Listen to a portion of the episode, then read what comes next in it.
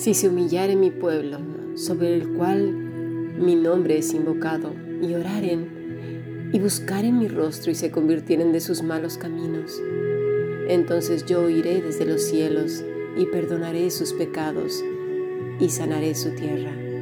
Segundo libro de Crónicas 7:14. Si deseas participar del grupo internacional, envía un correo electrónico a más que maravilloso o a fundacionbiblica.gmail.com. Recuerda que a lo largo del día meditamos mucho acerca de las escrituras. Hemos sido grandemente enriquecidos durante estos casi dos años ya. Así que nos encantaría que participaras pues de estos estudios y estas reflexiones. si no quieres participar no es necesario. Lo importante es que te quedes con ellos en tu corazón, los reflexiones, los lleves en oración. Muy bien, vamos a continuar pues con nuestro estudio del Salmo 22 que todavía no entramos de lleno, pero es que tenemos que contextualizar. Es muy importante porque tal como ayer estuvimos viendo las graves consecuencias que ha tenido el hecho de que se haya proclamado un mensaje de salvación errado, extraño, equivocado, mezclado verdades con mentiras, ¿verdad? Porque eso, eso es eh, la tarea favorita del enemigo. Vimos como Apocalipsis 3:20 se nos presenta desde finales del siglo XIX hasta hoy en día, el siglo XXI, un Cristo suplicante, como un mendigo tocando la puerta para ver si alguien le da la oportunidad de entrar y le da un poco de pan y bueno, si acaso, para sentarse a su mesa y cenar con él. Dice, es más, todos los que le recibieron, a los que creen en su nombre, ¿sí? este pasaje se toma en el mismo contexto errado de Apocalipsis 3:20. Es como decir una forma de, bueno, venga, te voy a recibir, entra, está bien, pero no te pases, ¿eh? Yo te iré dando lo que vaya viendo y tampoco no, todo de golpe, ¿sí? Porque eso es lo que presentamos, bueno, mira, solo tienes que hacer esto, ¿no? Lo vimos en muchas campañas. Tú lo único que tienes que hacer es repetir estas palabras, como si fuera un mantra o un hechizo mágico la persona ni siquiera tiene convicción, no sabe nada y hace la oración y ya nosotros decimos, ya salvo. Muchas veces me imagino la siguiente escena. Una oración de, bueno, venga, hago la oración. ¿Y ya con eso soy salvo? ¿En serio? ¿Ya todo ha sido perdonado? Y, y no sé, se me hace como que escucho la música de fiebre de sábado en la noche, night fever, night fever, night, y venga, ¿verdad? ya soy cristiano y hacer lo que quiera porque me lo merezco.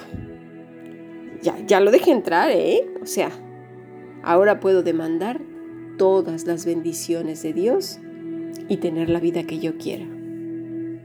Pero claro, luego vienen las frustraciones, porque la vida en Cristo obviamente no es así.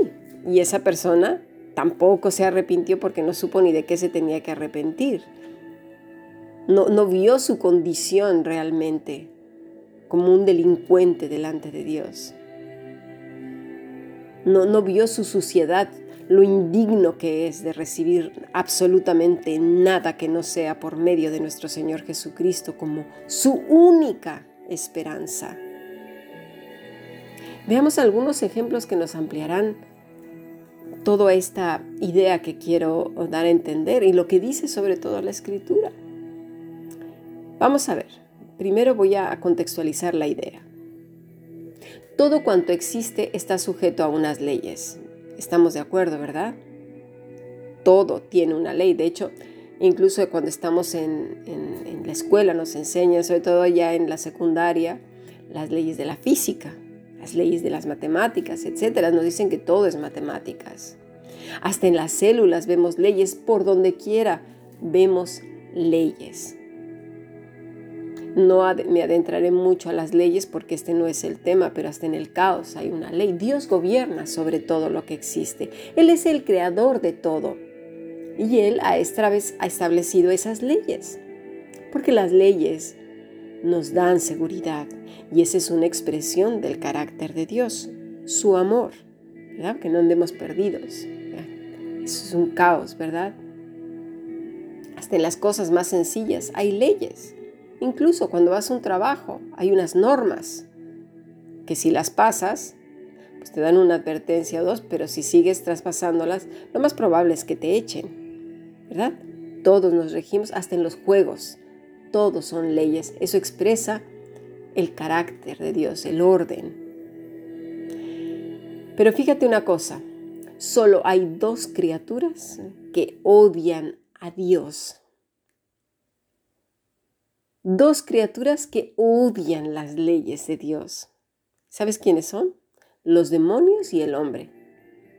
Y aunque les guste o no a ambos, viven bajo las leyes divinas y se benefician de ellas. Cada día hay cielo, nubes, agua, oxígeno, biodiversidad, etcétera, etcétera. Pero en cuanto a la voluntad, en ambos hay un rechazo, pero que nace desde su corazón, de todo lo que tenga que ver con Dios. No lo soportan. No quieren saber nada de Él. Ambos quieren hacer lo que se les dé la gana y hasta cierto punto con sus limitantes. Pero una vez que este hombre que acabamos de describir, que odia a Dios, que es rebelde por naturaleza, que no se sujeta a sus leyes, que se resiste a ellas, imagínate, escucha un mensaje de salvación que le promete que todo estará bien, que encima ahora tendrá poderes. Sí, tendrá poderes mágicos. De su boca saldrá poder. Lo único que tiene que hacer es declararlo. Todo lo que diga aparecerá, porque Dios está a su servicio. Claro. Este hombre no entra en la lógica aplastante del Dios soberano, simplemente lo que él quiere es poder. Claro, ha puesto la soberanía de Dios bajo sus pies. Mira tú qué bien. Es decir, el pecado más horrible de Satanás, que es ser querer como Dios, ahora lo tiene el hombre. Cosa curiosa, ¿no? El demonio ha sabido hacer bien su trabajo. Ha mezclado pasajes de la escritura con su horrible lengua viperina y ha triunfado en el corazón del ser humano que odia a Dios y que encima quiere poder, quiere riqueza, una salud potente para seguir haciendo mal y sin consecuencias. El pecado de el Edén, vivir eternamente para pecar, una, un poder para poder tener todo lo que Él quiera lo único que tiene que hacer es echar a andar ese poder.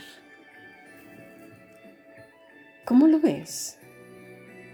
El centro de la escritura entonces no es Cristo y su obra redentora, como hoy lo vimos en la mañana, en el principio. Ya lo vemos. ¿Quién es el principio? Cristo. Cristo y lo declara en el Apocalipsis, en, el libro de Apocalipsis también lo vimos, yo soy el alfa y el omega, el principio y el fin. No, en este tipo de hombre que ha escuchado este Evangelio extraño, en él comienzan todas las cosas y en él terminan todas las cosas. Porque basta que lo diga, ahora es él el poderoso. Y detrás de él, ¿quién se está riendo? ¿Quién crees tú? Pasemos a nuestro siguiente podcast.